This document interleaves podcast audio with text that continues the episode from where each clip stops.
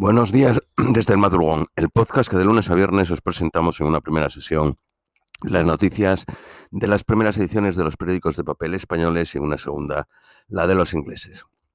Vamos con las de hoy jueves 16 de marzo a las 11 menos 10 de la mañana. Periódico El País. Rusia utilizará el derribo de, del dron para implicar a Estados Unidos en la guerra de Ucrania. Moscú busca en el Mar Negro los restos del aparato no tripulado, era un dron. Washington logra borrar de forma remota software confidencial. El presidente de Siria, Bachar el-Assad, se reunió con Putin en Moscú y le comunicó el respaldo de Damasco a Moscú en la guerra de Ucrania, donde según él el ejército ruso se enfrenta a nuevas a, nuevos y a viejos nazis.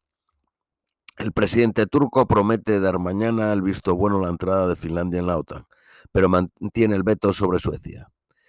Tras un año de guerra, los europeos están cada vez más preocupados por la situación económica, más temor a la inflación y menos a la escalada nuclear. Más de 7.000 toneladas de basura inundan las calles de París por el paro de los trabajadores municipales por la reforma de las pensiones. El proyecto recibirá hoy el voto definitivo en la Asamblea Nacional. El primer ministro británico intenta sacar al Reino Unido del letargo económico con los presupuestos. El gobierno ignora la demanda de impuestos bajos de la ala dura de los conservadores y sube el impuesto de sociedades del 19 al 25%. La Oficina de Responsabilidad Presupuestaria señala que la inflación, que es hoy del 8.8, bajará al 2.9 a finales del año. El límite anual de ahorro destinado a la pensión libre de impuestos pasa de 45.000 libras a 70.000. A partir de ahora, todo lo ahorrado será libre de impuestos. Antes era libre hasta 1.200.000 y luego se pagaba el 55%. Con esto pretenden evitar que la gente se, cuando llega al 1.200.000 vaya a jubilarse a España porque no les interesa seguir trabajando, mientras que si eh, no tienen que pagar impuestos, pues buscan que sigan trabajando con más edad. El presidente de Israel advierte de la posibilidad de una guerra civil y plantea una reforma judicial alternativa a la del primer ministro. Una fuente oficial afirma que Borrell no es bienvenido en Israel.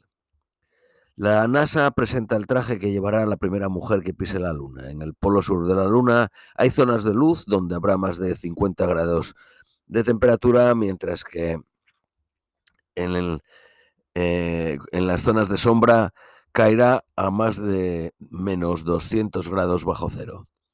La crisis del banco Credit Suisse extiende el miedo en Europa, al borde del rescate del banco suizo, al retirarle el apoyo a sus accionistas saudíes.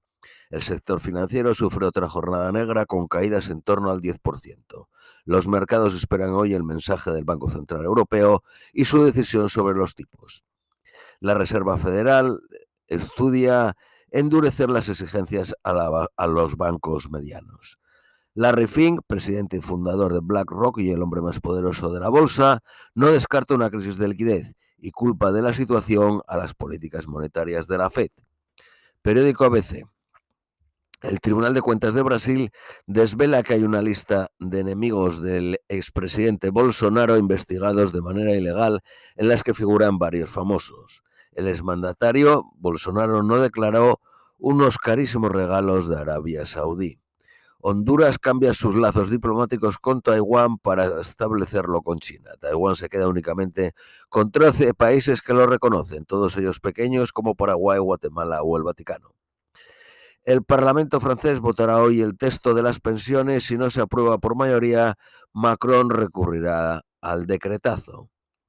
La NASA volverá a la Luna con los trajes que le alquila un español, el equipo ideado, por la empresa de López Alegría. Periódico La Razón. Al menos 16.200 menores han sido deportados forzosamente a territorio ruso. El Tribunal Penal Internacional acusará a Rusia por estos delitos. Más gasto público e impuestos en el primer presupuesto de Sunak. Reino Unido logrará esquivar la recesión este año según las previsiones del gobierno. A año y medio de las elecciones Sunak necesita irradiar optimismo económico entre el electorado. Periódico La Vanguardia. El ministro de Asuntos Exteriores ruso advierte que la zona en la que se produjo el incidente del dron con Estados Unidos es cielo ruso. Periódico Cinco Días. España, Países Bajos, Suiza y Estados Unidos los que más beneficios aportan a la empresa Inditex. El primer coche eléctrico que Volkswagen fabricará en España costará menos de 25.000 euros. Periódico El Economista, Inditex marca récord de beneficio con 4.130 millones. Periódico El País, Moncloa descarta que Montero y Belarra intervengan en la moción de censura. Tamames pedirá elecciones generales para el 28 de mayo en la moción de censura. El Tribunal Constitucional apunta un sí a la ley de eutanasia y a la de educación. El modelo, de carrera diseñado para la heredera, para la princesa de Asturias, de carrera militar, es el mismo que siguió su padre. Su padre. Aprenderá a pilotar los aviones de instrucción T-35 Pillan y PC-21 Pilatus. Las hepatitis causadas por el alcohol se dispararon un 50% en la pandemia. El 22% de las mujeres que quedaron por Tinder fueron violadas según una encuesta. El 57.9% se han sentido presionadas para tener sexo. La, presidenta de Indetes cobró 834.000 euros este año. Su sueldo es de un millón al año, pero como solo ejerció 10 meses, pues este año cobró 834.000. Y el consejero delegado, 8.400.000 euros. Periódico ABC. Tamames comparará España con una autocracia absorbente. La pensión mínima crecerá hasta los 1.200 euros dentro de cuatro años. Isamay Benavente, primera mujer que dirige el Teatro de la Zarzuela. Sanidad y el Sindicato de Médicos alcanzan un preacuerdo tras 115 días de huelga. Periódico La Razón. Mercadona no se forra, gana dos céntimos por euro vendido menos que en 2021. Su margen neto fue del 2.5 en 2022 frente al 2.7 en 2021. Esto es todo por hoy, os deseamos un feliz jueves y os esperamos mañana viernes.